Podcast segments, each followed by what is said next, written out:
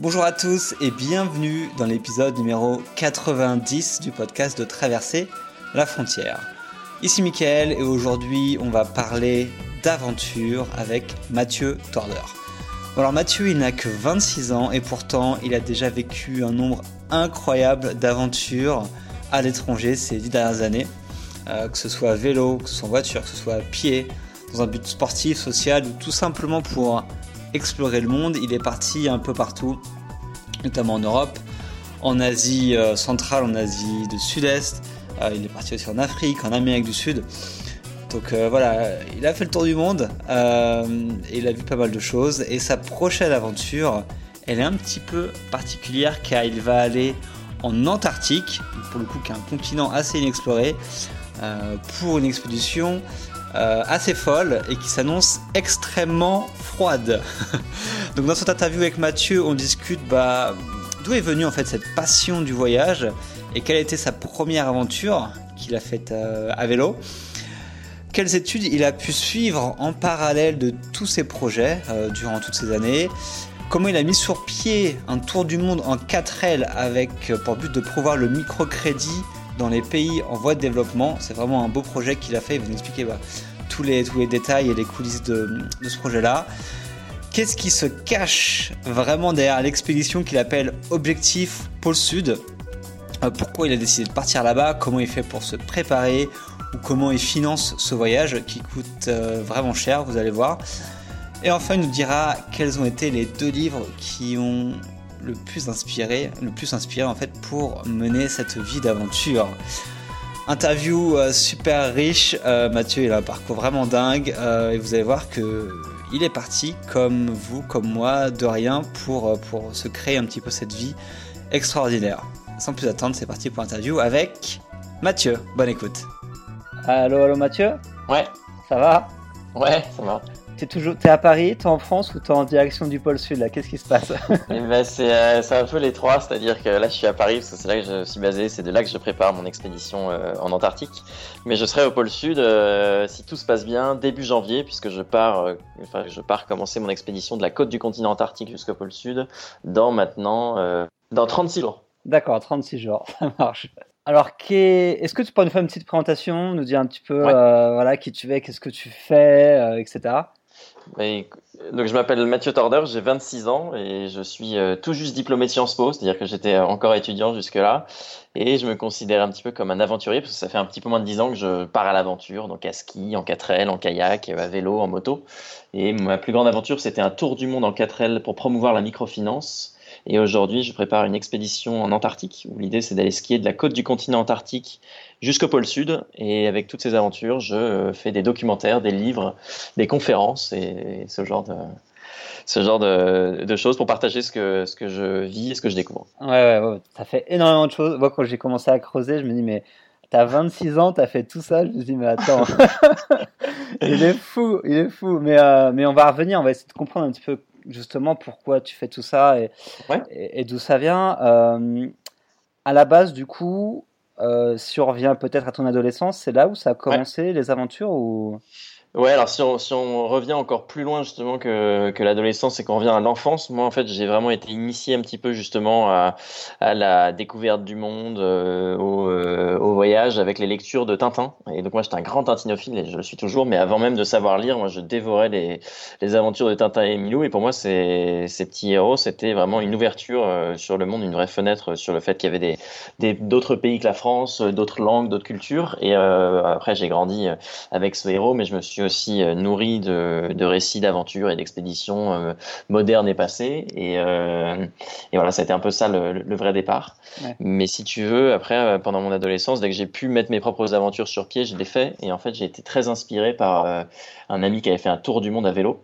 Et moi, je suivais son voyage euh, euh, sur son blog et j'étais assez fasciné par l'idée de me dire qu'il était possible de, de, traverser des dizaines de pays, voire tout un continent à la force des jambes. Et quand il est revenu en France, j'ai demandé s'il voulait bien me prêter son vélo parce que moi, j'en avais pas à l'époque. Euh, pour moi, mon tour partir à l'aventure, donc je suis pas je suis pas parti faire un tour du monde à vélo, mais j'ai fait une, petite traversée de l'Europe de l'Est, de Budapest en Hongrie jusqu'à Istanbul en Turquie. Et ça, ça a été un petit peu le, bah, le, le voyage. Euh, un peu initiatique parce que je suis parti juste après mon bac et c'était la première fois que je partais tout seul. Alors que je savais pas tellement, enfin, j'avais pas d'expérience du tout dans, dans, le vélo et dans le voyage en solitaire, mais je, mais je m'étais lancé et puis à la suite de ça, il y a eu plein d'autres aventures qu'on qu suivi. D'accord, ok. Et du coup, tu n'avais pas peur? Enfin, tu avais l'envie de faire ce voyage à vélo, mais il y avait il y avait évidemment une, grande part d'appréhension parce que parce que moi je savais pas euh, enfin j'avais jamais fait vraiment plus plus de 25 km euh, sur un vélo euh, j'avais jamais voyagé tout seul je, je voilà je, je connaissais pas l'Europe de l'Est donc c'était un grand saut dans l'inconnu. Mais d'un autre côté ce que je savais c'est que j'avais un vrai un vrai désir d'aventure donc j'avais un vrai un vrai feu en moi qui voulait voilà voir voir un petit peu ce que ce qui ce qu'il y avait là-bas. Et c'était un peu plus fort que moi. Donc évidemment il y avait de la peur mais je pense c'était de la, la peur et de l'appréhension, mais il y avait, c'était assez positif finalement parce que ça, ça m'a poussé à, voilà, sortir un petit peu de, de, ce que je connaissais et c'était hyper intéressant. Ouais, c'est clair. Et au niveau de ton entourage ou de ta famille, justement, que tu étais encore jeune, tu dit que tu avais 17 ans. Ouais, un petit peu plus, j'avais 19 ans, je crois. D'accord, quand tu as fait ça, j'avais Ouais, ouais. Euh, ou 18, je sais plus, mais euh, j'étais majeur. Euh, mon entourage, bah ouais, ils étaient, euh, ils étaient évidemment surpris parce que c'est un peu bizarre que quand ton fils te dit qu'il veut pas, il veut pas aller passer ses vacances en Bretagne avec tous ses copains et qu'il préfère aller se foutre tout seul en Roumanie en Bulgarie sur un vélo en plein mois de juillet. Donc effectivement, il y avait un petit peu de, pas d'incompréhension, mais d'étonnement parce que moi je leur avais expliqué que voilà, j'avais je, envie de, de voyager à vélo que je connaissais pas, que ça m'attirait, que pour moi c'était une, super aventure et, et que, que de la vivre à cet âge-là c'était c'était intéressant. Et mais tu vois ils étaient euh, ils étaient un petit peu inquiets parce que c'est la première fois que je, je partais, mais c'était du voilà c'était du stress positif quoi. Tout le monde euh, ils étaient pas là à me mettre des bâtons dans les roues, euh, c'est le cas de le dire parce que j'étais à vélo, mais ils étaient ils étaient plutôt là à m'encourager et essayer de comprendre un peu ma démarche. Et je me souviens ils ont été très très ils m'ont beaucoup, ils m'ont beaucoup soutenu parce que c'est eux qui, enfin, ceux qui m'ont accompagné à l'aéroport. On avait fait le carton du vélo ensemble. Euh, je leur filais des nouvelles parce qu'il y avait déjà WhatsApp à l'époque. Donc, euh, mhm. ils étaient, euh, non, ils étaient assez. Je pense qu'il y avait une part de, d'inquiétude, mais finalement aussi de, de, de fierté quand, quand ils voyaient que ça se passait bien et que je faisais des super rencontres et que je m'éclatais, quoi. Ouais, d'accord. Mais tes parents sont, sont branchés voyage ou, ou pas du tout? Ouais, alors après, voilà, c'est ça. Ils ont peut-être aussi semé ce qui. Euh, enfin, récolté ce qu'ils ont semé plutôt, parce que mes parents sont des voyageurs aussi, mes frères et sœurs aussi. Ah, et ils nous emmenaient en famille, donc avec mon frère et ma, et ma grande sœur, mon petit frère et ma grande sœur, ils nous emmenaient euh, tous les ans faire un voyage. Donc, euh, parfois en Europe, parfois en Asie. Donc, on essayait de faire un voyage en famille tous les ans. Donc, si tu veux, c'est eux aussi qui m'ont un petit peu ouvert les yeux sur, sur, le monde. Et, mais voilà. Et moi, j'avais la chance d'avoir déjà découvert quelques pays avec eux avant de faire mes propres aventures et expéditions. D'accord, ok, ouais, ça joue un rôle quand même assez important. ouais, ouais, non, bien sûr. Ouais, non, il y a Tintin, mais il y a aussi les parents. Tintin et les parents. ok, et du coup, ça a duré combien de temps cette première, euh, ce premier voyage jusqu'à Istanbul? C'était pas extrêmement long, mais c'était euh, suffisamment long euh, pour vraiment découvrir le voyage en solitaire. Je suis parti trois semaines. D'accord. Euh, et je me souviens, c'était à la, c'était à la fin, euh, c'était, c'était plutôt au mois de juin, et j'avais euh, bossé dans un restaurant de plage pour gagner un petit peu d'argent et me payer mon, mon voyage. Mais bon, voilà, c'était pas un voyage coûteux du tout parce que bah, tu connais ça aussi bien que moi, mais je me déplaçais à vélo, donc j'avais zéro frais de transport. Je dormais dans ma tente, donc j'avais zéro frais d'hébergement. Parfois, je me faisais héberger et très rarement j'allais dans les auberges de jeunesse. Et puis après, je mangeais, je mangeais ce que je trouvais. Euh, je mangeais euh, des noodles. Euh, je, vivais assez chichement, tu vois. Et du coup, ça m'a pas coûté très cher, à part le, le vol low cost pour aller en, en Hongrie et, et revenir de, de Turquie, ça m'avait pas coûté un bras. Ouais, ok. Et qu'est-ce que tu as. Qu'est-ce que tu, ça t'a apporté ce, ce, ce premier voyage-là? Bah, Moi, je, au début, j'étais un peu. Hum, un peu. Euh, enfin, j'avais un peu peur de me dire que j'allais partir tout seul parce que je suis pas quelqu'un euh, à la nature très solitaire. Euh, mais, mais d'un côté, je voulais pas attendre qu'un copain me dise bon, on y va ensemble. Moi, c'était maintenant et j'en avais envie. Et, hum, et en fait, bah, ce que ça m'a apporté, pour te répondre, euh, bah, ça m'a apporté de la confiance dans le voyage en solitaire, en fait. Parce que moi, quand je pars tout seul, je pars pour ne jamais l'être, en fait, tout seul. Et donc, ça te permet, euh, ça te permet de faire des bonnes rencontres, d'ouvrir aux autres. Moi, ça m'a donné une grande, une grande confiance pour à la fois voyager dans les pays que je connaissais pas et aussi pour monter des projets. Parce que même si là, j'avais pas préparé grand-chose, ça, ça a un peu planté les, les, les jalons pour d'autres plus grandes aventures. Donc, une fois que tu as traversé une partie de l'Europe de l'Est à vélo en solitaire, bah, tu peux te dire que tu veux aller au pôle Sud à ski. Quoi. je, veux dire, la relation n'est pas évidente, mais, euh, mais en tout cas, euh, tu peux construire dessus et puis, euh, et puis, et puis voilà, tu peux, ça, te, ça te donne des, armes et des clés, en tout cas, pour, pour préparer des aventures plus grandes. Ouais, d'accord. Et du coup, tu, quand tu reviens en France, c'est les études qui t'attendent, c'est ça ou... Ouais. Ouais, alors moi, je, là, donc j'ai fini, mais effectivement, quand je menais mes, euh, mes aventures à droite à gauche, j'avais la chance, en fait, de faire des études qui, euh, enfin, où, l'été, j'avais, euh, j'avais du temps. C'est-à-dire que j'étais pas en médecine, par exemple, où tous les étés, il faut les consacrer à des stages à l'hôpital, mais j'étais plus, et je vais détailler, mais j'avais, j'avais, c'est-à-dire que j'avais souvent trois mois de libre. Alors parfois, j'avais des stages que je devais faire, que je faisais, ou alors parfois, j'étais un peu libre de faire ce que je voulais, donc j'essayais de bosser à côté, et puis après, de me, me dégager du temps pour partir voyager. Et en fait, juste après mon bac, je suis parti faire mes études en Angleterre, à Londres, dans un parcours qui s'appelait euh, Affaires européennes et allemand. Donc c'était trois ans à Londres et un an à Berlin. Mhm. Et à chaque fois, l'été, j'avais euh, trois mois de disponible. Et ensuite, après ça, j'ai fait un master euh, en sécurité internationale, donc tout ce qui touche euh, aux risques terroristes, aux menaces modernes. Ça, je l'ai fait à Sciences Po. Ici, à, Paris, ça a duré deux ans. Mais, mais en tout cas, à chaque fois, que ce soit pour mon, mon bachelor en Angleterre et mon master à Paris, j'avais du temps l'été.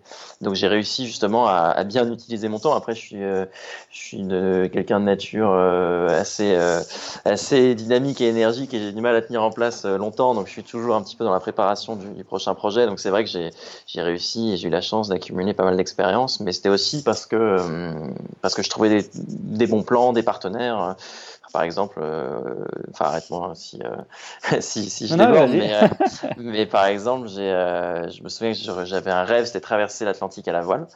Et euh, moi, j'avais pas de bateau. Euh, je savais faire de la voile parce que parce que j'en avais fait euh, quand j'étais jeune en Bretagne parce que c'est là que mes, mes grands-parents sont installés. Mais euh, mais je donc j'ai enfin mais j'avais vraiment cette envie de, de traverser l'Atlantique. Donc pour traverser l'Atlantique, il y a certaines saisons et il se trouvait que c'était pratique parce que c'était c'était au mois de juin et c'était pile poil le, le moment où où moi j'avais du temps.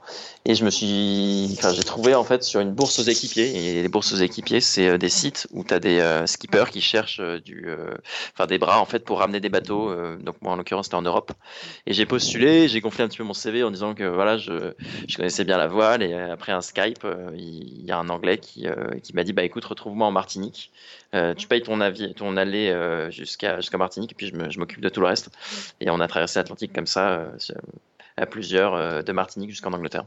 Ok, ça c'était. C'est Là, j'avais j'avais 20 ans. J'avais juste 20 ans.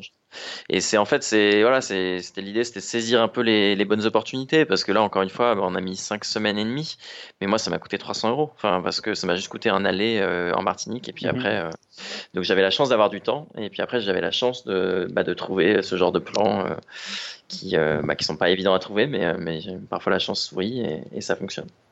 Mais du coup, tes études te semblaient intéressantes quand même par rapport à ces choses que tu vis à côté ou... Ouais, Ouais, ouais, moi j'étais, euh, j'étais, euh, j'étais carrément intéressé par, par mes études, par les langues. Euh, j'avais, tu vois, je vivais en Angleterre, mais je faisais beaucoup d'allemand aussi. Et puis après à Berlin, mes cours étaient en allemand.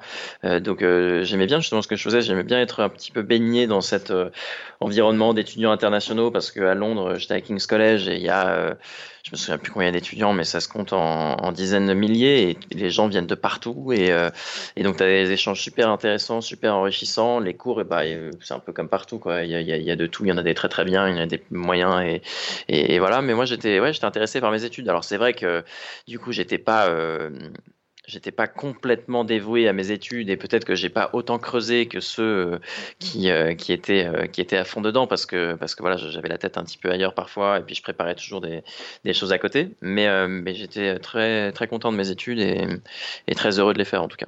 Ok. Mais c'est vrai que ça demandait ça demandait de, du temps notamment quand je préparais mes aventures parce que parce que voilà j'avais toujours un projet sur le feu. Ouais, ouais. Donc là tu parlais de traverser l'Atlantique à voilier donc c'est assez c'est assez dingue, encore une fois, d'avoir fait ça. Euh, quand tu l'as fait, tu te rendais compte que c'était un truc de dingue ou pour toi c'était déjà pas non, la moi j'étais. Non, non, c'était pas la routine, non, non, mais euh, non, moi je trouvais, que c'était dingue. En fait, je trouvais que c'était dingue euh, de, voir la taille de cet, océan parce que voilà, tu, tu mets 8 heures pour aller en Martinique en avion et puis bah, tu mets 5 semaines et demie à, à le refranchir dans l'autre sens, quoi. Et, ça, je trouvais ça fou. Et, euh, et ouais, le fait de me retrouver sur ce bateau à 20 ans avec un mec que j'avais rencontré sur, bah, qui m'avait dit oui juste après un échange Skype, ouais, je trouvais que c'était, c'était top, quoi. Enfin, c'était à la fois une, une preuve et une marque de, de, confiance et, euh, et, euh, et, de curiosité que, que, de me dire euh, bah ouais viens. Et puis et puis de l'autre rentrer en, Europe en, bateau je trouvais ça je trouvais ça fou quoi vraiment au rythme du temps parce qu'en cinq semaines et demie t'as le temps de as le temps de voir les choses arriver quoi. Ouais. Euh, ouais, l'immensité de cet océan et, et, et, les dauphins et les couchers de soleil et les nuits étoilées, ouais, c'est des moments très forts c'est clair. ouais, vraiment. Enfin, moi, je l'ai pas vécu, mais j'ai mon cousin, du coup, Rémi, je crois que tu connais. Ouais, je sais bien, ouais. Qui m'en a parlé il a beaucoup. Il a fait aussi, ouais. Euh, donc, ouais, ça a l'air assez ouf. Euh, une expérience assez dingue à faire. Donc, je la ferai peut-être un jour, on va voir. mais, euh, alors après, bah ouais, je pense qu'il faut. Enfin, si c'est une envie que tu as, il faut y aller et, se fier à, cette envie-là. Après c'est une longue traversée. C'est-à-dire que euh, tu vois les jours passer, les jours se ressemblent aussi parce que l'océan il change pas tellement. Euh, et donc, euh, ouais, faut, moi je me souviens, j'ai pas mal bouquiné et parfois les journées sont un peu longues quand même. Enfin, mm. mais mais c'est une très très chouette expérience. Du coup, après le vélo, après la voile, c'était quoi le, la prochaine étape? Il y en a eu, alors il y en a eu d'autres, mais qui étaient moins Ouais, je sais pas si c'était moins ambitieuse, mais qui était peut-être un petit peu moins euh, euh, aventureuse, j'ai envie de dire, parce qu'on a avec des copains, on a traversé, euh, enfin on, a pris le transsibérien, tu sais, qui qui part de Moscou en Russie et qui va jusqu'à Vladivostok en, juste sur la sur la partie, sur l'extrême, la partie extrême orientale de de, la Russie. Alors nous, on n'est pas allé jusqu'à Vladivostok, on s'est arrêté à Irkoutsk, qui est euh, la ville la plus proche du lac Baïkal euh, au nord de la Mongolie. Et ensuite, on a pris des motos et on a fait un tour, euh, un tour en Mongolie. Donc c'était un voyage de trois semaines. Mais on était plusieurs amis, dont certains qui avaient pas beaucoup voyagé. Donc c'était un voyage qui était, qui était un petit peu plus, j'ai envie de dire, un petit peu plus organisé, mais, mais qui était, mais qui était pas, pas, pas, moins intéressant. En tout cas, moi, j'étais trop content d'emmener mes potes proches dans cette aventure. Donc il y avait, il y avait ça, mais surtout, et surtout, c'était un peu le, la grosse partie, euh, enfin le, la, grosse part du, gâteau, c'était en termes d'aventure, c'était le tour du monde en 4 L que j'ai organisé avec mon ami d'enfance, s'appelle Nicolas. Et ça qui était euh, au milieu de mes études, donc euh, entre ma deuxième et ma troisième année quand j'étais en Angleterre. Mm-hmm. Et ça, c'était vraiment le, mon rêve de gosse. C'est-à-dire que c'était de faire un tour du monde en partant de France et en revenant en France, mais en faisant tout le tour de la Terre. C'est-à-dire qu'on a pris une 4L et on est parti de France vers euh, l'Allemagne, bah, un peu comme toi, euh, vers euh, l'Allemagne, l'Europe de l'Est, la Turquie, puis l'Iran. Et, et, ensuite, pour pas de raison, on a pris, enfin, on n'a pas traversé le Pakistan, mais on est allé directement en Inde en mettant la 4L sur un container. Mhm. Après, on a fait un grand tour en Inde et de l'Inde, alors pour faire simple, on a envoyé la 4L en container aux États-Unis, en Californie. Et de Californie, on est descendu jusqu'au Brésil et du Brésil, on a trouvé un bateau sur lequel on a pu monter avec la 4L qui nous a déposé au Sénégal, en Afrique de l'Ouest. Et du Sénégal, on est remonté via euh, la Mauritanie, le Maroc, puis le détroit de Gibraltar, l'Espagne et enfin la France. Donc en fait, mon, rêve de gosse, c'était vraiment ça, c'était de faire un tour du monde en allant tout le temps dans la même direction.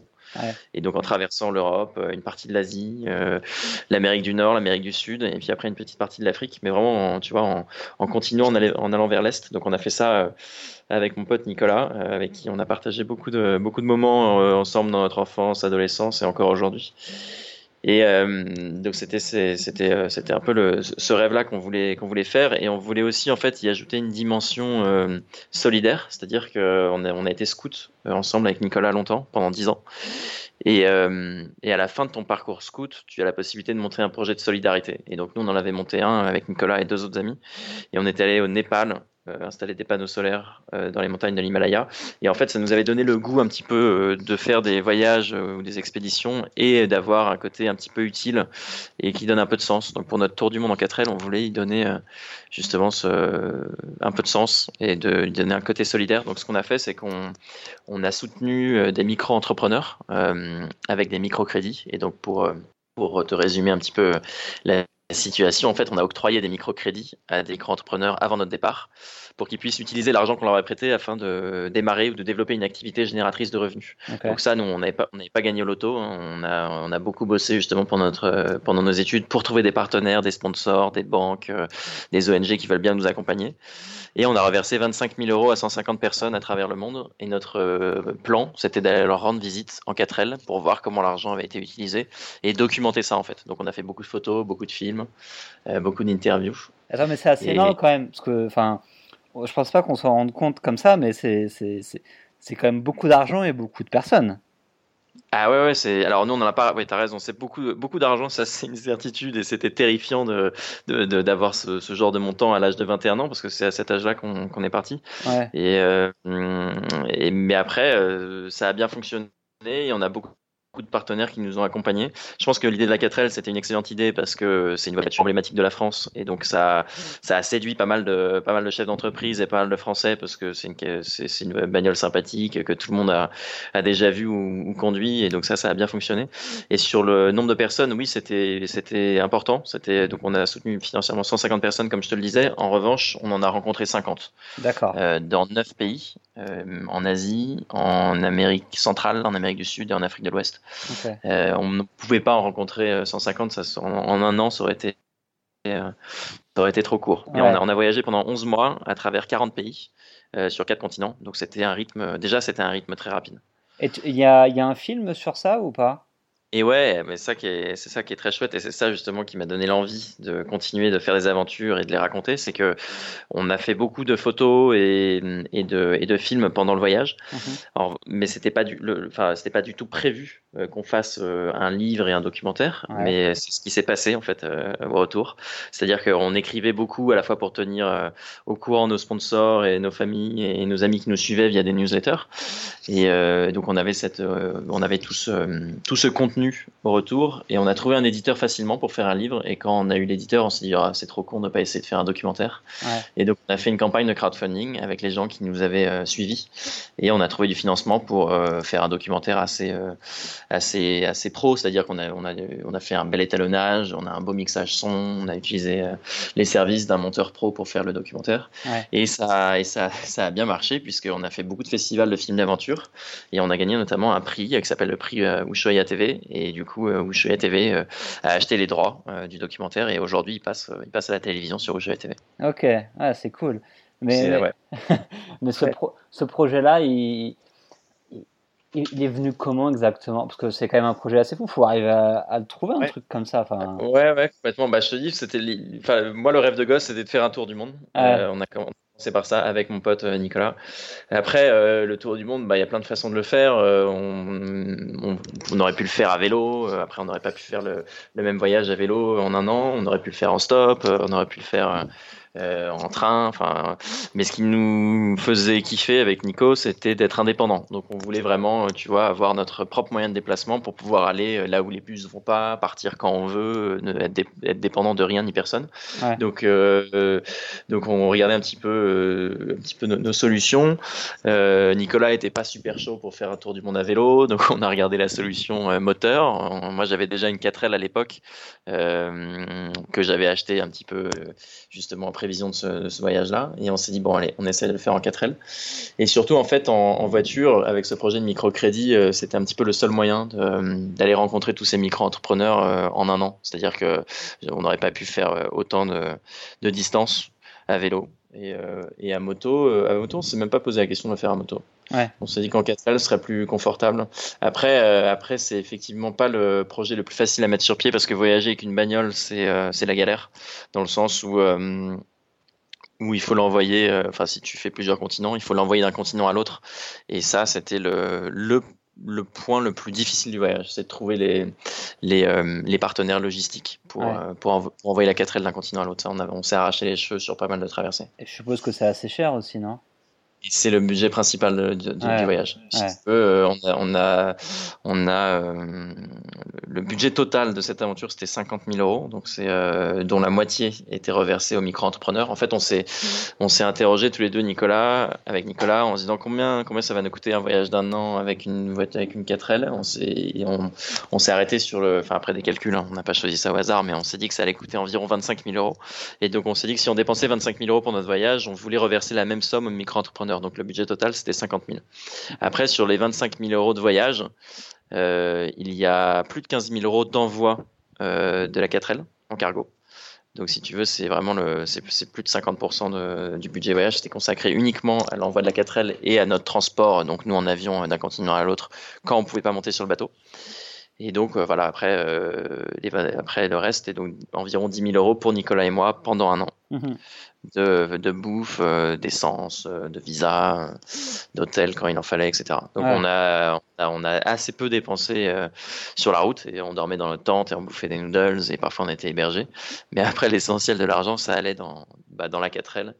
Et, et, les avions pour, pour passer d'un continent à l'autre. Donc oui, c'est un projet qui est compliqué à mettre en place parce que très coûteux, enfin beaucoup plus coûteux qu'à vélo. Tu dois en savoir quelque chose. et, et ouais, les, les containers, c'est complexe. Quoi. Ouais. Et du coup, euh, à quel type de personnes vous avez du coup octroyé ces prêts-là? Et euh, quand vous avez rencontré, ça, ça s'est passé comment? Alors nous, on n'était pas des spécialistes du tout du microcrédit, c'est-à-dire que euh, moi j'ai fait des études de sciences politiques, Nicolas il était en école d'agronomie, donc euh, on, comprenait le système de la microfinance, mais, euh, on n'était pas du tout des spécialistes. Donc l'intérêt c'était de travailler avec des ONG et des institutions de microfinance qui, qui elles en fait étaient dans le monde de la microfinance depuis longtemps. Et pour, te, pour être encore plus précis, en fait on s'est associé à deux institutions de microfinance françaises qui s'appellent Baby Loan et Entrepreneurs du Monde, mhm. et qui, elles, en fait, ont plein de contacts partout dans le monde avec des institutions de microfinance euh, solidaires qui travaillent bien. Et donc Baby Loan et Entrepreneurs du Monde, nos deux partenaires français, nous ont mis, Nicolas et moi, en contact avec toutes ces institutions de microfinance locales pour qu'on puisse soutenir des micro-entrepreneurs qui, euh, bah, qui avaient des besoins de, financement. Donc les activités, elles étaient euh, très variées. Nous, ce qui nous intéressait avec Nicolas, c'était pas uniquement de, de prêter de, de l'argent à, à, des garagistes, tu vois, enfin pas que des garagistes ou que des agriculteurs. On voulait prêter à, à, plein, de, plein de porteurs de projets aux activités différentes. Donc euh, il y avait vraiment de tout. C'est-à-dire qu'il y avait des projets agricoles, des restaurants, des garages, des coiffeurs, des des commerçants qui vendaient euh, euh, des produits au, petit, au détail. Euh, il y avait vraiment, vraiment beaucoup de choses différentes. Et, les prêts, ils s'étalaient de 100 euros à 1000 euros sur des, sur des durées de 3, de 3 mois à, 12 mois. Et, et, en fait, ces personnes-là sont des personnes qui n'ont pas accès au crédit parce qu'elles ont par exemple pas de papier d'identité ou, ou elles demandent des sommes qui sont trop faibles pour être prises en compte par les banques ou alors parce que les banques, elles ont peur de ne pas être remboursées par ces personnes-là parce que les montants sont, sont pas importants, elles n'ont pas beaucoup de, revenus.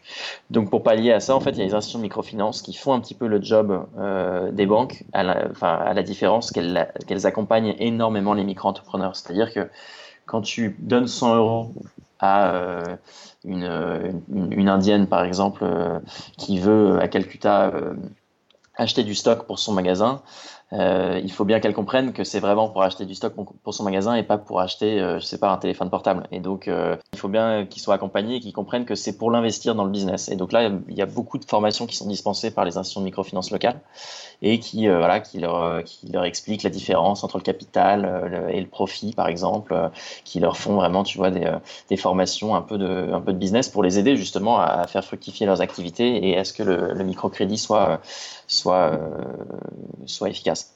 Et ça, ça fonctionne bien, et notamment en, Asie du, Sud-Est, où il y a beaucoup de formations qui sont dispensées sur la conduite euh, d'un business, mais aussi des formations sur la santé, des formations sur, sur les bonnes pratiques agricoles quand on est en milieu rural, euh, ce genre de choses. Et ils font un travail vraiment, euh, vraiment formidable. Est-ce que tu aurais des rencontres marquantes du, ce voyage avec des gens qui ont eu des, ces microcrédits grâce à toi, que tu as rencontrés Des trucs mémorables que tu te souviens encore aujourd'hui Ouais, ouais, y a, y a, enfin, toutes les rencontres étaient, euh, étaient euh, à chaque fois assez touchantes parce que euh, tous ces micro-entrepreneurs, ils étaient hyper fiers de nous montrer en fait ce qu'ils faisaient.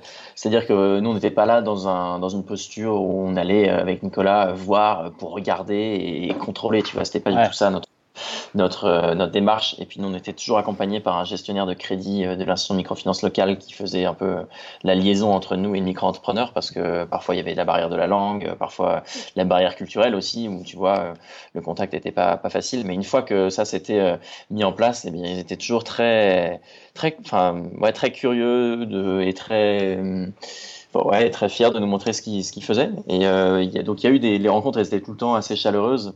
Mais si je devais te donner deux exemples, euh, je t'en citerai un au Cambodge où on était face à une à une, euh, bah, une grand-mère en fait qui, qui faisait de la enfin qui tissait des grands morceaux de tissu, donc avec une machine ancestrale qu'elle mhm. manipulait avec ses pieds et ses mains, et d'ailleurs c'est visible dans le, dans le documentaire. Mais elle explique en fait que voilà, euh, bah, c'est le bordel dans sa famille, que sa fille, euh, bien son mari s'est barré, euh, que qu'elle a qu'elle a la cataracte euh, et que du coup elle peut plus subvenir aux besoins de, de ses enfants, et donc c'est la grand-mère qui prend le qui prend le relais et qu'elle bosse dans son atelier, mais qu'elle peut pas bosser la nuit parce que l'électricité coûte trop cher, et donc c'est un parcours de vie. tu tu vois, euh, fait relativiser un petit peu ta petite, euh, ta petite position euh, de privilégié occidental qui a le temps et la chance d'aller voyager. Donc ça, c'est une, une rencontre assez, assez marquante, assez tôt aussi dans notre dans notre processus de visite de micro-entrepreneurs parce qu'on était au Cambodge et donc c'était c'était le deuxième pays dans lequel on faisait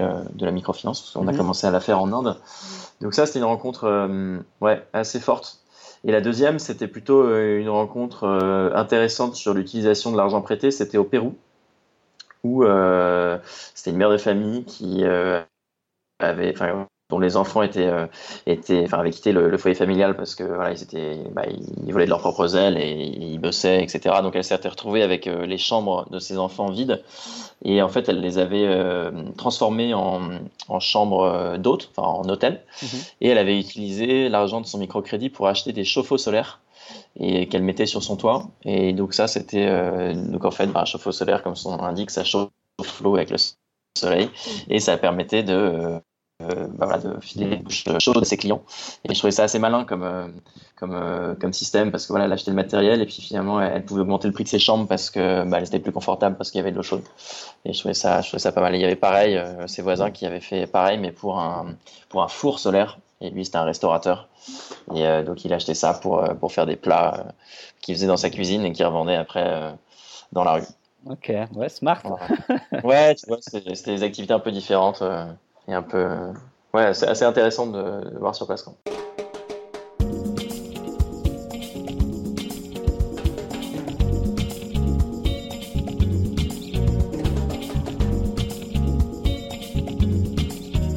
Et de là, comment on fait le, liaison? Bon, on commence à comprendre un peu le parcours, mais comment on arrive à, cet objectif euh, pôle sud, comme tu appelles, ce, voyage que tu veux faire euh, en Antarctique. Qu'est-ce qui, Si tu pouvais faire un petit, petit résumé de ce qui se passe entre euh, la fin de Tour du monde en 4L et, et, justement ce projet que tu prépares actuellement?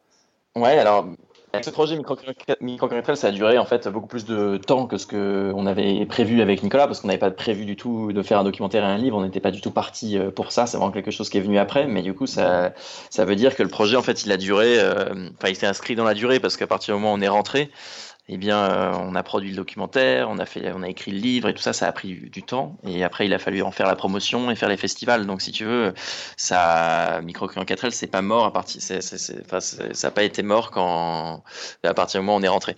Euh, mais donc, moi, j'ai appris un peu à faire ce métier, c'est-à-dire faire la promotion euh, de tout ça, à apprendre à, à faire des conférences. et je me suis dit, bah voilà, il y a peut-être un, il y a peut-être un coup à jouer pour, pour, pour après, parce que moi, c'est vraiment ça qui me, qui m'amuse le plus, en tout cas, qui me procure le plus de plaisir. Et donc j'ai continué euh, à voyager, à partir euh, euh, faire des expéditions. Et, comme j'ai vachement aiguisé mon œil en photo pendant le tour du monde, eh bien j'ai commencé à faire des, voyages photos. Donc je suis parti en solitaire en Irak, dans le nord de l'Irak, au Kurdistan. Je suis parti en Asie centrale. j'ai rejoint une expédition en 4L aussi, à travers le Tadjikistan, le Kirghizistan, l'Ouzbékistan et le Kazakhstan. Je suis parti aussi au Pakistan euh, faire un voyage euh, à vélo mhm. sur la plus haute route du monde euh, pour faire des, photos des gens que je rencontrais. Je suis parti en Corée du Nord aussi. Donc si tu veux, j'ai réussi à un peu faire le tu vois, utiliser un petit peu ce que j'avais appris du Tour du Monde pour, euh, bah, pour communiquer sur ce genre de voyage et puis vendre euh, par la suite, tu vois, des, articles, des photos euh, et continuer à, à mener des, des voyages à droite à gauche. Et en parallèle de ça, pour reprendre un petit peu ta question, comment tu fais le, le saut entre un Tour du Monde et une expédition polaire en Antarctique, j'ai j'ai découvert un petit peu les expéditions sportives. C'est-à-dire que hum, enfin les, expéditions euh, euh, géographiques, j'ai envie de dire, c'est-à-dire à, vélo ou quand tu vas traverser euh, un continent, un pays ou, un désert, ça, ça me plaisait beaucoup. Mais, mais j'ai découvert le, le lien avec avec le sportif, c'est-à-dire le, défi physique. Et donc là, j'ai participé à des courses, enfin à une course de vélo qui s'appelle la Transcontinentale. Et la Transcontinentale, c'est une course de vélo et ça, ça va peut-être te parler, Michael, parce que tu sais ce que tu ce que c'est que, faire 100 km. Mais on le délire, c'était de partir de Belgique jusqu'à Istanbul. Euh, et le, le, enfin le, le, l'arrivée la plus tardive devait se faire en 16 jours. C'est-à-dire que tu pars euh, le, fin, fin juillet et après tu as 4 checkpoints en Europe et tu as 16 jours pour arriver à Istanbul, sinon tu n'es pas... pas, éliminé, mais, mais c'est pas, le, pas la règle. C'est rapide, hein, 15 jours là euh, c'est plus que rapide, si tu veux, c'est euh, de la folie. Parce que nous, on était 220, je crois, à prendre le départ, et il y, en a, y en a que la moitié qui sont arrivés. Euh, et le gagnant, il a mis 9 jours, et ça va te faire hurler, mais c'est une moyenne de 420 km par jour. quand, tu fais, quand tu fais 420 km par jour, tu, il disait qu'il se reposait uniquement, enfin, ça fait une moyenne de 4 heures de repos par jour, et quand tu dis 4 heures de repos par jour, ça, ça comprend le manger, le pipi, le caca et le dodo. Donc euh, autant dire rien quoi. Donc les mecs ne dorment vraiment pas. Moi j'ai fait une moyenne de 227 euh, km par jour et j'étais au bout de ma vie. Euh, et j'ai mis ça pour, pour arriver. En revanche, j'ai pas de j'ai pas de temps officiel puisque j'ai craqué au troisième checkpoint et je suis pas allé au quatrième checkpoint. Je suis directement allé à l'arrivée. donc j'ai pas de temps officiel et bah, en revanche, voilà, je suis quand même arriver à la fin euh, sans déclarer forfait au, milieu, mais c'est une course d'une difficulté euh, insensée que dont j'avais sous-estimé en fait la difficulté parce que au départ il y a, il y a que des semi-pros, voire euh, que des très gros amateurs, voire semi-pro. Ouais. Mais, mais voilà, ça m'a donné l'envie de, de, faire des expéditions sportives. Après ça, j'ai fait un, j'ai fait le, le, Marathon des Sables, qui est une course d'ultra distance en autonomie alimentaire dans le désert du Sahara au Maroc, et qui consiste à faire six marathons en six jours. Euh, dans le sable. Et donc ça, j'ai fait ça en 2017. Et tout ça en préparation et prévision justement d'une expédition longue euh, en Antarctique. Et donc ça fait euh, maintenant depuis 2015 que je m'entraîne dans le froid, donc au Groenland, au Svalbard, en Norvège, à tirer un, traîneau assez lourd et à être en autonomie alimentaire pour, pour voilà pour, pour m'entraîner pour ce, ce, challenge à venir dans un peu plus d'un mois. D'accord. Est-ce que tu peux dire d'où est venue l'idée de faire ce truc de dingue en Antarctique et expliquer peut-être un petit peu plus précisément et concrètement euh, à quoi ça ressemble et, euh, et ouais, pourquoi vraiment tu, tu, tu, veux faire ce truc quoi. ouais, alors L'Antarctique, donc c'est le continent qui est le plus au sud de, la planète, qui fait, euh, qui est immense, euh, qui fait 22 euh, fois la taille de la France. Donc on, sous-estime, enfin on n'a pas, on n'a pas, on n'a pas beaucoup de connaissances sur sur ce continent, ou en tout cas il y a une, une, enfin c'est un continent qui est assez méconnu du, du grand public parce que parce qu'il n'y a rien ni personne là-bas. Enfin il y a des bases scientifiques dans lesquelles il y a des gens, mais autrement il n'y a jamais eu d'autochtones en Antarctique. Les seuls animaux qui sont en Antarctique, qui sont sur la côte du continent des animaux qui sont marins. Euh, donc il y a des phoques, euh, des manchots, des orques, euh, mais il n'y a pas d'animaux sur le continent parce qu'il fait simplement en fait trop froid. La moitié de l'année il fait nuit et il fait moins 70 degrés. Donc moi j'y vais pendant l'été austral où il fera jour tout le temps et il fera entre moins 30 et, moins, moins 50, peut-être un peu, un peu moins, mais moins. En tout cas, enfin, les, températures sont froides, mais moins, moins qu'en, moins qu'en hiver. Et comment on a l'idée d'aller là-bas? Parce que c'est un peu absurde.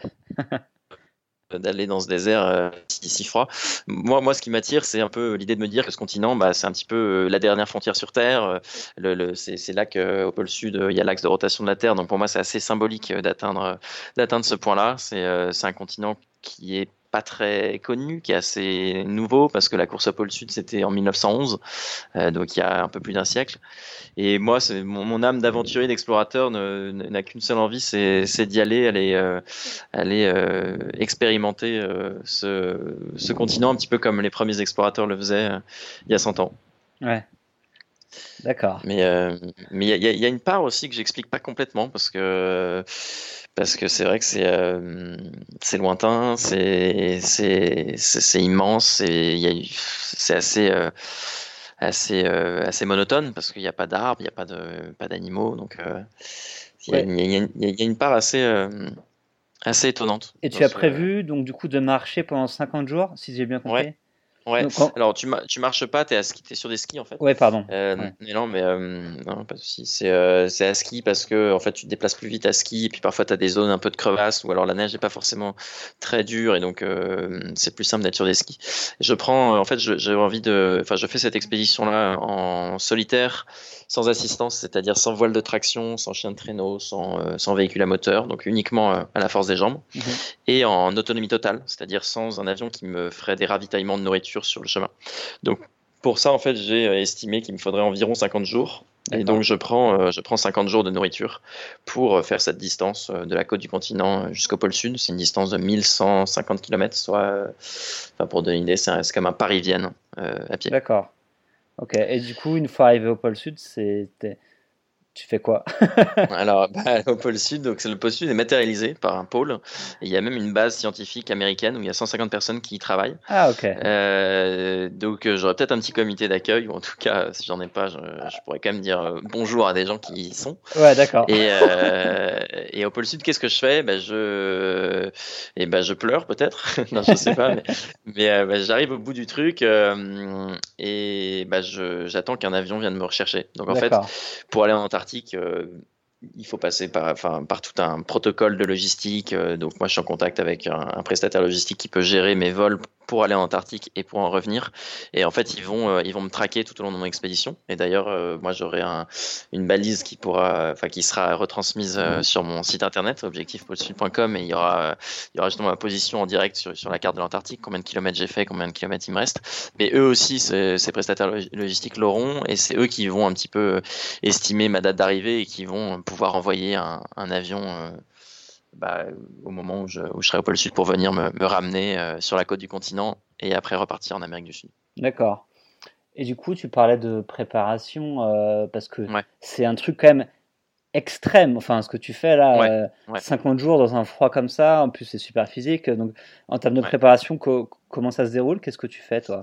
C'est effectivement, ouais, c'est effectivement extrême. Ça, ça a jamais été fait par, par un Français et ça a été fait par 21 euh, personnes dans le monde, ce genre d'expédition en solitaire et sans assistance. Donc oui, on est sur, euh, on est sur des expéditions, enfin, sur une expédition euh, difficile en, en, termes physiques, mais aussi difficile à, mettre sur pied parce que c'est des budgets importants et une logistique assez complexe pour, pour mener tout ça.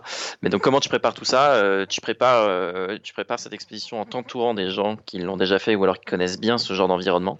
Parce que, euh, enfin, faut, enfin, moi, je suis pas né euh, dans un environnement polaire, je suis jamais allé en Antarctique, euh, donc il faut, il faut questionner beaucoup les gens, enfin, prendre leur expérience. Et puis après, faut t'entraîner dans le froid, c'est-à-dire t'entraîner à tirer un traîneau de 100 kg, t'entraîner à utiliser ton matériel dans le froid, parce que c'est hyper important. et t'entraîner physiquement. Alors moi, je suis pas non plus un athlète ni un sportif de haut niveau, même si si oui, j'ai fait des, des, courses de longue distance, etc., j'y suis jamais allé pour, dans un objectif de performance. C'est-à-dire que je suis jamais allé pour me dire je vais être le premier, euh, le plus rapide. Ça, ça m'intéresse pas. Moi, ce qui me, ce qui m'intéresse plus, c'est un petit peu, c'est plus l'expérience. C'est-à-dire mhm. euh, me dire euh, voilà que j'ai envie d'être dans un désert extrême et, de vivre cette expérience le mieux possible. Alors après, oui, c'est physiquement éprouvant, mais mais voilà, j'y vais, j'y vais lentement et, et lentement mais sûrement. Mais donc tu te prépares, tu te prépares en en allant dans le froid Et, et, là, ici à Paris, je, je, tire de temps en temps des pneus dans le bois de Boulogne. Donc, donc en fait, c'est le meilleur entraînement que je peux faire dans un environnement tempéré parce que donc je serai harnaché à, à mon traîneau de 100 kg mais, euh, mais ici, en mode Boulogne, il n'y a pas beaucoup de neige. Donc, euh, l'idée, c'est que je connecte mon harnais à des pneus de bagnole. Euh, et en fait, quand tu les mets sur leur tranche, eh bien, il y a beaucoup de friction qui se crée. Et ça imite énormément, en fait, le, bah, la sensation que, que, que en tirant mon traîneau. Donc, ça, je fais ça de temps en temps le week-end au bas de Boulogne. Mais autrement, autrement j'ai toujours fait beaucoup de sport. J'ai toujours fait beaucoup de vélo. au mois de juin, j'ai fait un triathlon distance Ironman. Tu vois, j'ai toujours, j'ai toujours un petit peu voilà, fait, du sport pour m'entraîner, mais, mais je suis pas quelqu'un qui va passer euh, des heures et des heures dans la salle, euh, dans la salle de sport euh, à soulever des haltères, même si je pense que ce serait un bon entraînement. ouais, peut-être un petit peu, ouais. Est-ce que tu as peur, Mathieu, de ce truc-là en Antarctique, de cette expédition? Bah déjà, tu sais, j'ai un, un, compte à rebours sur mon site internet et j'ai extrêmement peur d'aller sur mon site internet parce que je, je vois que ce compte à rebours ne fait euh, que se rapprocher. Euh, je sais pas, mais je crois qu'on est à 36 jours du départ. Euh, je parle le 11 novembre en Amérique du Sud et puis après mhm. le 18 novembre en Antarctique. Donc oui, oui, bien sûr que j'ai peur et je pense que c'est une bonne chose.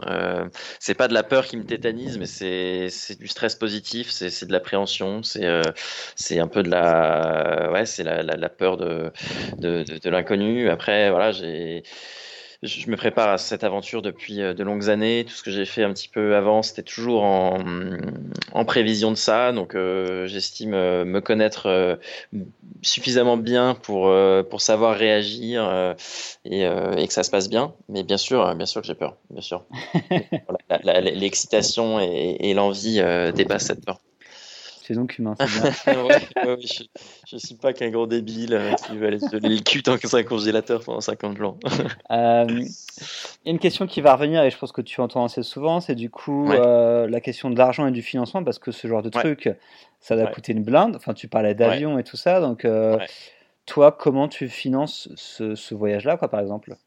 Mais alors, donc j'ai, euh, on, on, parlait tout à l'heure du voyage à vélo en, Europe de l'Est. Là, euh, c'était un de mes premiers voyages. Euh, j'ai dépensé pendant ce voyage, euh, alors après il y a les avions, mais, mais j'ai dépensé en tout cas moins dans ma vie de tous les jours quand j'étais à vélo que quand j'étais étudiant. C'est-à-dire que bah, je dormais dans ma tente, je me baladais à vélo et je mangeais des noodles. Donc là-dessus, en fait, bah, je, je, je, continuais de, voilà, de, de, de, vivre, de vivre avec, bah, avec l'argent que mes parents me donnaient parce que j'étais étudiant, mais aussi pour payer les avions, j'avais euh, j'avais bossé dans un resto euh, euh, avant ça. Mais après, pour faire des voyages plus longs, plus ambitieux, plus coûteux, eh bien, j'ai toujours fonctionné avec des partenaires et des sponsors. Donc, quand j'ai fait le tour du monde en 4L, faudrait, faudrait que tu vois une photo, mais la 4L, elle était bardée d'autocollants et donc ça, c'était des entreprises qui nous qui nous suivaient et qui nous soutenaient. Et, moi, j'avais mis 1000 euros de ma poche et Nicolas aussi, mais tout le reste avait été pris en charge par des partenaires et, des sponsors.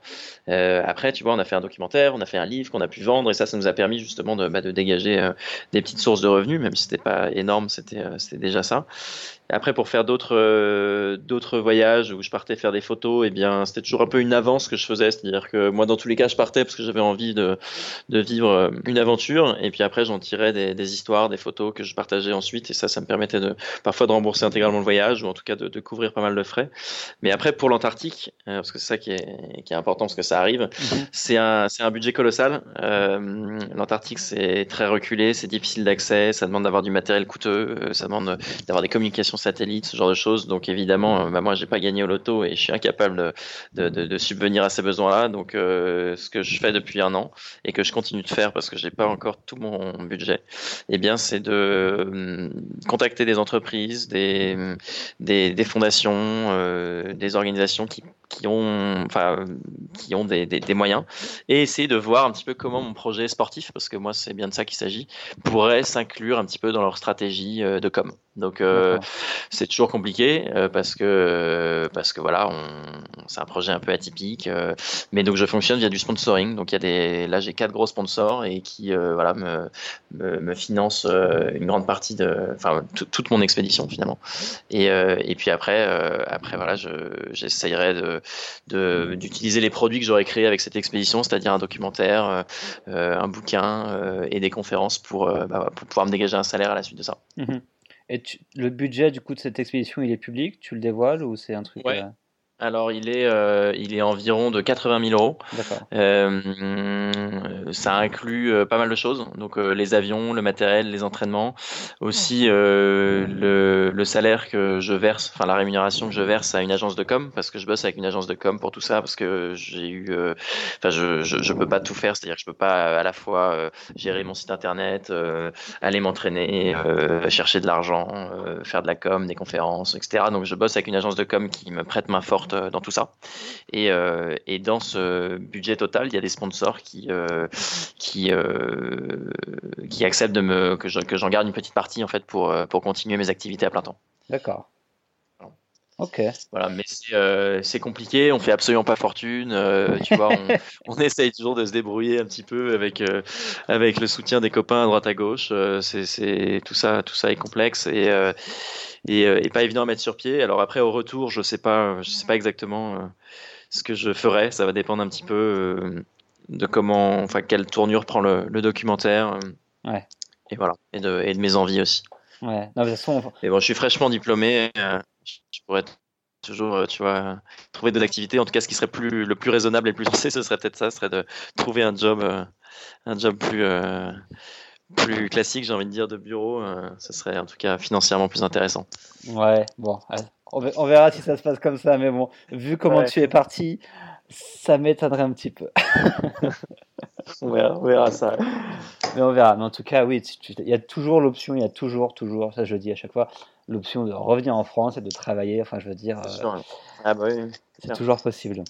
Est-ce que euh, du coup, parce que maintenant tu écris des bouquins, et je, je sais, je pense que tu en lis, j'ai lu dans une interview que tu lisais beaucoup de bouquins, et je me demandais si tu avais un ou deux bouquins que tu recommanderais euh, de voyage, d'aventure, des choses qui t'ont vraiment plu ou vraiment inspiré à faire ce que tu fais. Bouquins euh, d'aventure, c'est-à-dire que je suis assez monomaniaque dans, dans mes lectures, et, euh, et je, j'ai été vachement inspiré moi par Jean-Louis Etienne et Sylvain Tesson, donc c'est un peu de, de classique. Mais si je devais en recommander deux, je dirais L'Axe du Loup de ah, Sylvain Tesson, qui est en fait, tu connais, ouais, tu Ouais, j'ai lu, il est vraiment bien. Ouais, alors pour expliquer euh, à ceux qui connaissent pas, c'est euh, Sylvain Tesson qui refait l'itinéraire des évadés du Goulag euh, en Russie. Donc il part de Sibérie jusqu'à Calcutta en Inde et il fait ce voyage à pied, à vélo et à cheval, je crois. Et c'est extraordinaire quoi. Pendant six mois, il marche, il, parle justement de, de, de ce qu'il voit, de ce qu'il rencontre. Il compare son expérience avec celle des évadés du Goulag et il fait des, des points historiques justement sur sur cette grande évasion et c'est un bouquin d'aventure euh, et euh, enfin assez formidable et moi qui m'avait beaucoup marqué. Euh, et après il y avait il y a le Marcheur du pôle qui est un bouquin de Jean-Louis Etienne et qui est le récit de expédition en solitaire au pôle Nord. Jean-Louis Etienne, c'est le premier mec à avoir atteint le pôle Nord en solitaire. Et, et c'est aussi le parrain de, du coup de, de, mon expédition en Antarctique. Et ça, c'est un bouquin qui m'a beaucoup inspiré et qui m'a évidemment pas mal influencé pour, pour, mettre, pour organiser mon expédition en Antarctique. D'accord. Une petite question avant, avant qu'on finisse. Est-ce que tu aurais un, conseil pour quelqu'un, justement, qui aurait envie de faire, peut-être pas une aventure aussi extrême que tu le fais, mais au moins faire des aventures, des voyages un petit peu extraordinaires qui sortent un petit peu du commun, euh, mais qui ne se seraient pas lancés encore, mais du coup qui, qui auraient peut-être besoin d'un conseil pour, pour avancer sur, sur ce genre de truc? Mais moi, je pense que oui, il y a beaucoup de, il y a beaucoup d'envie, euh, en tout cas dans les gens aussi que je, croise, euh, d'aventure. Et souvent, en fait, il y a, je pense, un peu une, une méconnaissance euh, du, du, terrain ou, de, ou de la façon de les mettre sur pied. Et je pense que le seul conseil, moi, que, je pourrais donner, c'est de, de pas trop en fait euh, cogiter, tergiverser et de et pas trop garder ce rêve euh, au fond de soi parce que finalement bah euh, les années tournent et ça devient une frustration. Donc moi je pense que le, seul conseil que je peux donner c'est vraiment de, se, de, de pas hésiter et, de se lancer quoi. Et puis la mmh. préparation ça vient en cours de route. Enfin je veux dire on aura beau euh, lire tout ce qu'on veut et préparer tout ce qu'on veut et choisir euh, et se renseigner sur tel type de polaire ou de chaussures de randonnée ou de vélo. et en fait, finalement, on va, on va passer à côté de, de son aventure. C'est pas ça qui est, qui est important. Euh, dans tous les, le plus important, ça va être de partir, quel que soit le, enfin, quel que soit ton, le niveau de préparation. Et je pense que il y, a, y a plein de gens qui ont plein d'envie et finalement qui se lancent pas par, bah, par, ouais, par, parce qu'ils par méconnaissance justement de, de, de, cette phase de préparation qui est pas forcément nécessaire. Alors je dis pas qu'il faut se barrer au Pakistan comme je l'ai fait sans, sans, connaître les conditions de sécurité et, et, que, et que tout ira bien, mais, euh, mais je pense qu'il faut, il faut accorder moins d'importance à la préparation et, euh, et, enfin, et, se lancer sans, enfin, sans trop trop réfléchir. Quoi. Ouais, ouais, je suis assez d'accord. C'est vrai que pour moi, mon voyage plus on hésite, plus on rêve, plus on cogite, plus, enfin, moins on se lance, quoi. C'est, c'est un peu, euh, c'est un peu comme, euh, comme sur le plongeoir à la piscine, quoi. Mm. Euh, combien de personnes sautent du plongeoir après avoir regardé le, le fond de l'eau 5 minutes, quoi. Enfin, dire, quasiment personne. Non, mais c'est vrai, tu vois, c'est, enfin, je sais pas si c'est la meilleure comparaison, mais mais c'est euh, le, plus dur c'est vraiment ça quoi. C'est de se lancer. Donc moi le seul conseil que je pourrais donner là-dessus c'est ouais c'est de dépasser cette euh, cette inquiétude et, et cette euh, de d'avant voyage et, sauter quoi. Sauter mhm. sauter à l'eau mhm. et peut-être que ça ça se fait justement en, en parlant aux gens qui qui sont passés par là et et justement en découvrant les expériences des uns et des autres. Mais en tout cas je pense que tout le monde sera sera d'accord pour dire bah, qu'il faut, qu'il faut y aller. Quoi. Ouais, c'est clair. c'est clair. Bah, c'était pareil pour toi quoi, quand tu as dû te lancer à vélo. Quand avais, avais, j'imagine que tu avais cette idée de voyage euh, en tête depuis longtemps et qu'à un moment tu te dis, bon, allez, on arrête les conneries, on y va. Quoi. Ouais, ouais, ouais, il y a eu un déclic. Hein. J'étais au Sénégal, c'était au mois je fais, ok, vas-y, je prends une décision maintenant, bah en juin, je pars. Et parce que, ouais, j'y réfléchissais, dans ma tête, ça cogitait, ça cogitait. Je regardais les itinéraires, je regardais les vélos et je fais, putain, il y a un moment, faut que faut fixer la date et il faut te dire que tu le fais vraiment et que tu l'annonces aux gens. Ah Donc, euh, ah j'avais une copine au Sénégal. À un moment, je lui ai dit, bah, je vais pas au Sénégal, je vais aller en France parce que je vais préparer mon voyage à vélo. Elle m'a dit, euh, ça a l'air un peu fou, mais ok, bah, vas-y, fais ce que tu veux. ben après, voilà, c'est un ordre de priorité, quoi. C'est-à-dire que euh, toi, c'est devenu une priorité, quoi. Donc, voilà, tu t'es donné les moyens d'y aller, quoi.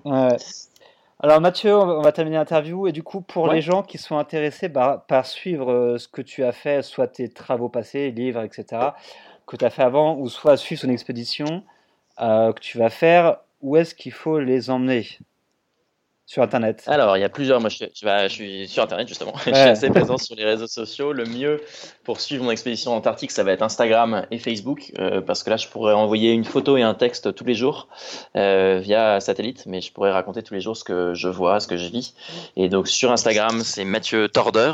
Donc, euh, Mathieu, mon prénom de TH, et Torder, T-O-R-D-E-U-R. Et sur Facebook, c'est pareil, Mathieu Torder Aventurier. C'est une page. et là-dessus, il y a voilà, toute mon actualité. Et, euh, et, voilà le partage de, mes expéditions en direct. Autrement, il y a aussi euh, les sites internet. J'ai l'impression de, vendre un truc là. non, non, non. Mais tu vois, il y a mon site internet mathieutorder.com sur lequel il y a toutes mes expéditions passées avec des photos, des textes, des conseils, des vidéos. Et, euh, et après, il y a le site de l'expédition pour l'expédition antarctique qui est objectifpolesud.com et il y aura donc la cartographie en direct et euh, voilà les, euh, les, photos et les textes. Et on peut s'abonner aussi à ma newsletter pour recevoir tout ça sans avoir besoin d'aller sur les sites internet, ce qui est extrêmement pratique. C'est vrai que c'est pratique. euh, super. Donc pour tous ceux qui ont peur de pas noter les liens, je vais tout mettre sur le blog, donc il y aura tous les liens à suivre euh, de Mathieu. Et puis on va s'arrêter là parce que bah, sinon on va, on va être un petit peu long. Et bah, je veux juste d'une part te remercier d'avoir euh, participé au podcast. Je sais que tu es super occupé, parce qu'une une expédition comme ça, ça, ça, prend vachement de temps. Et euh, deuxièmement, bah, te souhaiter bonne chance pour cette expédition, parce que ça va pas être simple. Euh, mais bon, tu vas y arriver. Certitude Bah ouais, ouais non, je, vais tout faire pour en tout cas. Ça marche. Eh ben écoute, euh, bon, bonne préparation et puis bon voyage pour la suite. Et à bientôt alors. Merci beaucoup. Merci et puis bah, bonne, bonne route à toi aussi euh, vers l'Iran. Ça marche. Merci à Merci Michael. Ciao. Ciao. Et voilà, l'interview avec Mathieu est maintenant terminée. J'espère que ça vous a plu. En tout cas, moi j'ai pris beaucoup de plaisir à parler avec Mathieu on sentait quand même une petite appréhension avant, euh, avant le départ pour, euh, pour l'Antarctique. Et en tout cas, je voulais le remercier de nous avoir accordé un petit peu de temps pour nous raconter sa vie et, toutes ses expéditions. Et je voulais bien sûr vous remercier d'avoir écouté ce podcast. N'oubliez pas que si vous voulez me soutenir, vous pouvez prendre une ou deux minutes pour me laisser une euh, évaluation sur Apple Podcast. 5 étoiles si vous pouvez, avec un petit commentaire si vous pouvez. ça me fera vraiment plaisir et ça aidera le podcast à trouver encore plus de gens qui l'écoutent. Voilà, merci à vous si vous le faites. Et en tout cas, on se retrouve bientôt pour un prochain épisode. Ciao